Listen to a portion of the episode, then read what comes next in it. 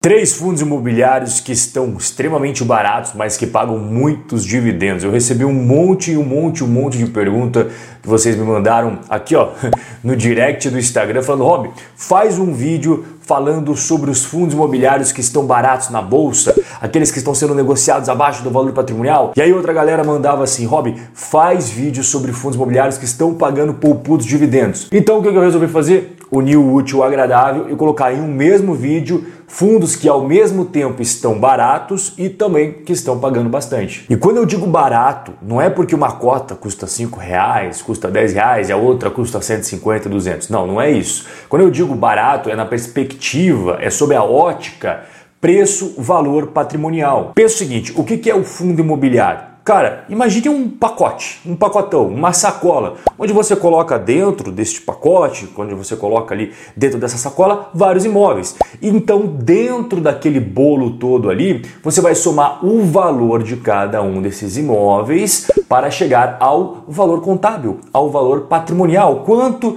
que a contabilidade diz que vale aqueles imóveis. E aqui estaria ótimo se não existisse o mercado, porque o mercado ele define o preço que ele acredita que valem esses imóveis dentro dos fundos e nem sempre, para falar a verdade, quase nunca é igual.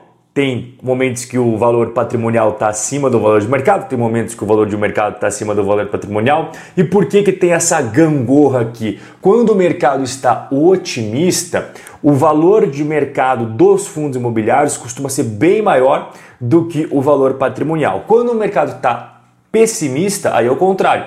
Aí você tem o valor patrimonial sendo mais elevado que o valor de mercado. Isso daqui vai ilustrar bem o que eu estou explicando. Imagine aqui o Rob 11, o fundo imobiliário dos Robin Holders, que quando você pega todos esses imóveis aqui que ele tem dentro, ele tem 100 reais de valor patrimonial. Então o valor contábil de todos esses imóveis que você está vendo aqui no nosso fundo Rob 11 vale 100 reais. Só que a gente está vivendo num momento extremamente otimista do mercado.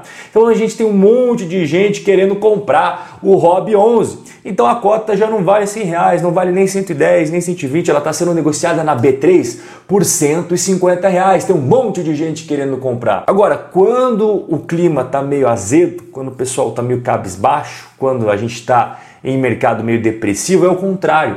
Este mesmo fundo imobiliário Rob 11, com exatamente os mesmos imóveis, não muda nada, com valor patrimonial de 100, agora ele é negociado no mercado, na bolsa de valores, não mais por 150, por 50. Tem pouca gente querendo comprar, tá vendo? Tem um cara só levantando a mão. E via de regra, tem uma regrinha muito legal que você vai aprender agora para você nunca mais esquecer e aplicar na prática. Quando todos os fundos imobiliários, eles estão na média ali sendo negociados abaixo do valor patrimonial, significa que o mercado como um todo está bem pessimista sobre os fundos imobiliários. Mas sabe que os fundos imobiliários têm diversos setores. Então, quando você pega um setor específico, como por exemplo, a gente teve aí os shopping centers na pandemia, cara, você viu que todos eles foram muito impactados. Por quê? Porque aquele segmento específico foi muito prejudicado, enquanto outros não estavam tão descontados assim. Agora, quando você pega um fundo imobiliário específico, um único fundo imobiliário, não estou falando de segmento não, estou falando do fundo mesmo,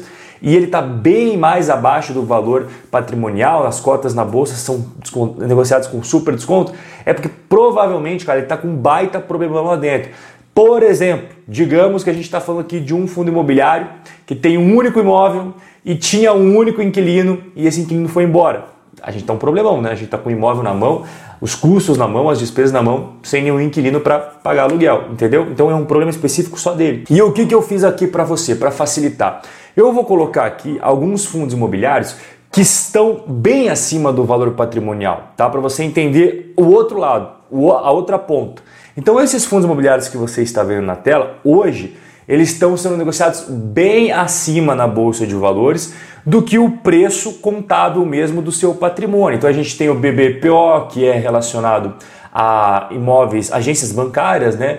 A gente tem esse daqui, ó, o IRDM, que é recebíveis imobiliários. A gente tem outro aqui de recebíveis imobiliários. A gente vê vários fundos de papéis aqui, mas também vemos um de galpão logístico, olha só, o HGLG11, por sinal muito famoso, ele também está sendo negociado acima do valor patrimonial. Significa que esses fundos são ruins? Não, de forma alguma. Aqui, inclusive, tem uma série de fundos imobiliários muito bons. O que significa isso é que na verdade o mercado está otimista, está muito otimista, está tão otimista que está pagando a mais na bolsa do que aqueles imóveis ou aquele patrimônio, no caso dos papéis ali, valem mesmo. Mas o fundo de hoje não é para falar sobre fundos imobiliários bons. Vocês me pediram para falar de fundos imobiliários bons que estão baratos e também que pagam muito. Então a gente não vai poder falar daqueles ali. O nosso primeiro fundo imobiliário então que atende todos os requisitos que vocês pediram é o B RCR, BTG Pactual Corporate Office Fund, que é o fundo de escritórios, de lajes corporativas do BTG. Então, atualmente na bolsa, no momento que eu estou trocando essa ideia com você, cara, por sinal, olha a hora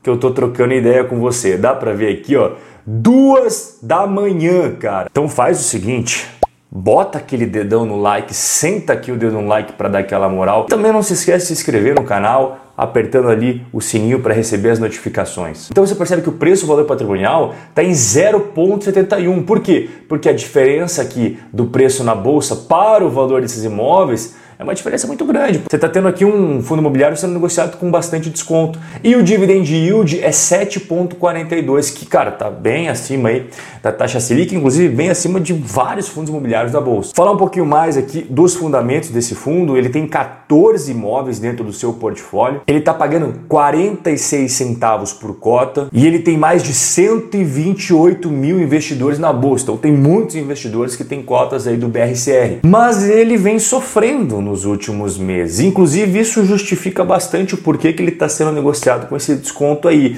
Por que, que o mercado está tá tão pessimista com ele? Segundo a gestão do BRCR, o fluxo de pessoas nos imóveis que fazem parte do patrimônio do fundo está em apenas 30% do que costumava ser em períodos normais. E por que isso daí? Porque muitas empresas que são inquilinas aí dos imóveis do fundo, não só dele, tá? Do mercado de forma geral, elas ainda estão um pouco receosas de tirar a galera daquele esquema de ah, trabalha um pouquinho aqui, mas trabalha bastante home office também, sabe? Aquele esquema bem híbrido. Fala, não, galera, agora é 100% escritórios. Ainda a gente não viu de fato engrenar isso daí. Além dessa questão do home office, a gente tem que ser transparente aqui dizer que também tem bastante imóvel que está vago, tem bastante vacância. Vacância, para quem está chegando agora, né, a vacância física é quantos metros quadrados totais você tem no fundo, quando você soma todos os imóveis, e quantos de fato estão alugados. E os últimos dados do BSR mostram que 24% é a sua taxa de vacância física, que é elevado,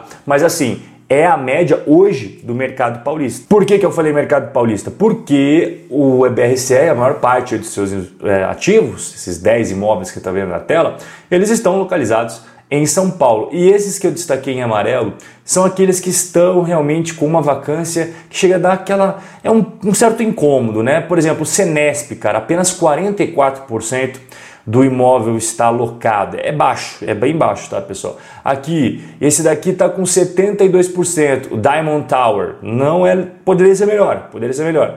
E o Eldorado, pô, super tradicional esse edifício aqui em São Paulo, cara, ele está com uma vacância na casa dos 25%, também dava para ser melhor. E olha que curioso, né? Porque o Rio de Janeiro que passou por momentos terríveis assim no mercado imobiliário, em relação aos imóveis do BRCR, ele está com ocupação de 100% nos quatro imóveis. O que prejudicou o BRCR foi o prolongamento da crise sanitária, o prolongamento da pandemia. Mas com o aumento da vacinação em massa e a retomada gradativa da economia, a perspectiva é boa, cara. E outra coisa importante que a gente não pode deixar de fora da nossa análise é a necessidade e a importância da retomada de fato da economia brasileira. Se a economia realmente ganhar tração e decolar, que é o que todos nós brasileiros esperamos, né? Cara, as empresas vão começar a voltar a expandir suas operações. Toda vez que você expande as operações, que você precisa mais empregados, mais colaboradores, mais funcionários. Logo, você precisa expandir o quanto que você tem ali de metros quadrados para comportar os seus funcionários e ato consequente você vai ter que alugar mais. E aí que entra né, a diminuição da taxa de vacância. Os espaços que estão sobrando no mercado começam a cada vez mais diminuir, incluindo os espaços vagos do BRCR. Agora a gente vai para o nosso segundo fundo imobiliário barato e que paga bastante, que é o CSHG Real Estate, mais conhecido como HGRE 11. Hoje na bolsa ele está sendo negociado a 131, mas o seu valor patrimonial é 168, quase 169. Então, naquela relação que eu expliquei para vocês no começo da nossa conversa, está em 0,77, mostra que tem um desconto bem grande, e o dividend yield quase batendo na casa dos 7% ao ano líquidos, né? Lembrando aí que os rendimentos não têm incidência de imposto de renda. Agora eu vou falar um pouquinho mais sobre os fundamentos desse fundo aqui. Ele está pagando 69 centavos por cota, tem mais de 113 mil investidores e dentro do seu portfólio ele tem 20 imóveis. E o que, que são esses 20 imóveis? Assim como o BRCR, o HGR11 também investe em lajes corporativas. Então aqueles fatores, aqueles motivos que eu expliquei anteriormente sobre a questão aí das lajes corporativas no BRCR também se aplica aqui para o nosso queridíssimo HGR11. E olha que curioso, cara, até a taxa de vacância é semelhante. O BRCR, você lembra? Estava em 24%, a média em São Paulo está em 24% e adivinha só qual é a taxa de vacância do HGR11? 24% também. Mas tem notícia boa, é, a gestão, que quem faz a gestão é a Credit Suisse, falou que aumentaram o número de visitas nos imóveis do fundo nos, nas últimas semanas. O que, que significa aumento de visitas? As pessoas interessadas, pô, eu gostei daquele ali, eu gostei daquele lá, eu acho que eu vou alugar. O cara está interessado, então tem perspectiva de que pô, podemos ter aí novas locações no futuro próximo. Inclusive, a gestão também falou que está bem avançado as conversas para vender uma parte do patrimônio. Existe um edifício que o HGR tem participação, que é o Mário Garneiro, e eles falaram que cinco andares, cinco andares, cara, já tem uma proposta quase fechada, tá no finalmente ali para o fundo vender essa participação. Aqui estão os imóveis do fundo, você percebe que a absoluta maioria, né? Aqui em São Paulo, tá vendo o mapinha aqui das cidades expandido até para você. Temos imóveis aqui, um no Rio Grande do Sul, outro em Curitiba e dois aqui no estado do Rio de Janeiro, mas a grande maioria, a absoluta maioria, está em São Paulo. E agora a gente vai para o terceiro e último fundo imobiliário de hoje, que é o Quineia Renda Imobiliária. É o grande Quineia, tradicionalíssimo também. Os três já tem, ó, tempo e história para contar na bolsa de valores. Então o valor atual dele aqui na casa dos 140 reais, valor patrimonial 158, que dá a relação preço-valor patrimonial 0,89 e dividend yield 5,76. E assim como os dois outros, eu também vou fazer aqui uma análise deste fundo para você. Ele tem 21 imóveis, só que olha aqui o detalhe importante: 12 são lajes corporativas, prédios de escritórios igual o BRCR e o HGR, mas ele também tem nove galpões logísticos, imóveis logísticos dentro do seu portfólio. Essa é a grande diferença entre o KNRI para os dois anteriores. Ele está pagando também, assim como o anterior ali que a gente viu, 69 centavos por cota, e ele tem mais de 238 mil investidores. Então, como ele já tem um portfólio um pouco mais mesclado e tal, cara, ele tem uma vacância inferior àquela vacância que a gente viu. Lembra os anteriores era 24%? O KNRI tem vacância de 11%. E uma coisa que eu gosto bastante desse fundo é que ele tem 90 inquilinos.